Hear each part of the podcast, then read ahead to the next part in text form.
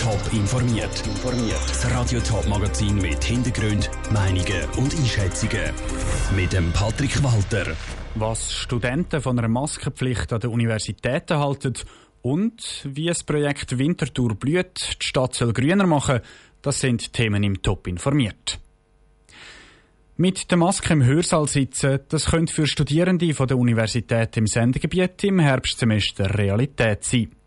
Die Hochschulrektorenkonferenz hat Leitlinien herausgegeben, wo unter anderem ein Maskenobligatorium als mögliche Schutzmaßnahme für den Präsenzunterricht drin ist.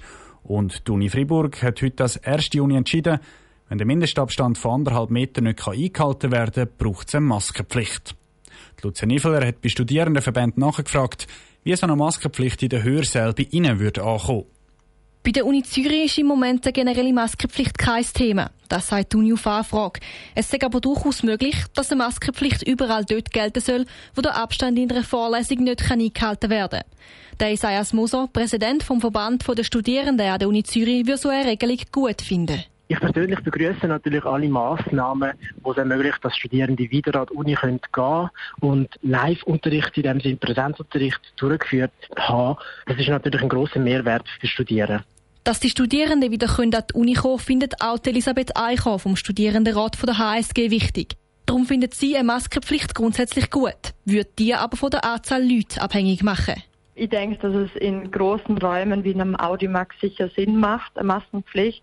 Und ich weiß nicht, vielleicht in kleineren Gruppen arbeiten, in Leuten bei fünf Personen oder so ist sicher nicht so schlimm, wenn man keine Maske auch hat.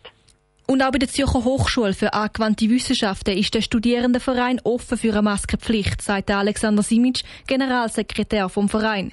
Er kann sich aber vorstellen, dass die einen dann den Präsenzunterricht boykottieren. Gerade darum findet es besonders wichtig, dass jetzt nicht einfach alle wieder mühen in den Hörsaal kommen. Es sollte unserer Meinung nach möglich sein, um von der Hause aus auch lernen zu können, wie es während der Corona-Zeit der Fall war. Weil von den 13.000 Studierenden, die wir haben, gibt es auch den einen oder anderen, der zur Risikogruppe gehört. Und da finde ich, sollte man nach wie vor Möglichkeiten haben, um auch von der Hause aus zu studieren. Das schützt grundsätzlich mehr als eine Maske. Es sei aber auch die Pflicht von jedem mitzuhelfen, eine zweite Welle zu verhindern. Und darum würden sie sich nicht gegen eine Maskenpflicht stellen. Der Beitrag von der Lucia Nifler. Letztendlich sind also die Studenten einer Maskenpflicht offen gegenüber. Die Stadt Winterthur gilt als grüne Stadt. Sie wird aber noch grüner werden und mehr Biodiversität schaffen. Also mehr verschiedene Pflanzen und die sollen mehr verschiedene Tiere anlocken. Für das hat die Stadt heute ein neues Projekt lanciert. Beim Projekt Winterthur blüht soll auch die Bevölkerung mitmachen.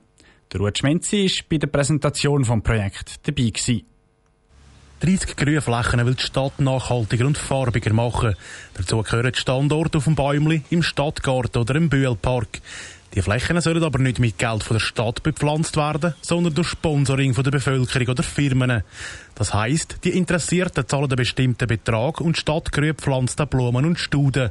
Es gibt aber auch noch ein zweites Angebot, erklärt der Achim Schäfer von Stadtgrün Winterthur. Es gibt aber auch die Möglichkeit, dass wir Gartenbaufirmen ansprechen. Dort funktioniert es dann so, dass sie das Interesse bekunden und wir die Fläche dann eigentlich zusammen entwickeln. Und der Privatgartenbauer setzt dann die Fläche im neuen Bild um. Und der unterhalten sie dann. Also insofern fließt dort nicht ein Geldbetrag, sondern Manpower. Für die Bepflanzung hat die Stadtgrün Winterthur eine Liste mit 80 verschiedenen Blumen, Wiesen und Studen gemacht. Die sollen mal so einen kleinen Anhaltspunkt sein, wie die Flächen in Zukunft sollen aussehen Sponsoren können dann aber auch selber Ideen bringen. Wir sind natürlich offen, dass man das auch kann entwickeln kann. Das ist nicht so starr, dass man sagt, nein, es kommen nur die 80 und sonst gar nicht. Wichtig ist eben der Punkt, es muss ins Konzept passen, es muss Biodiversität, es müssen möglichst einheimische Sachen sein. Je nach Bepflanzung kostet ein Quadratmeter zwischen 15 und 160 Franken. Das heisst, eine Blumenwiese ist günstiger als zum Beispiel eine Fläche, die zwei bis dreimal pro Jahr neu bepflanzt wird.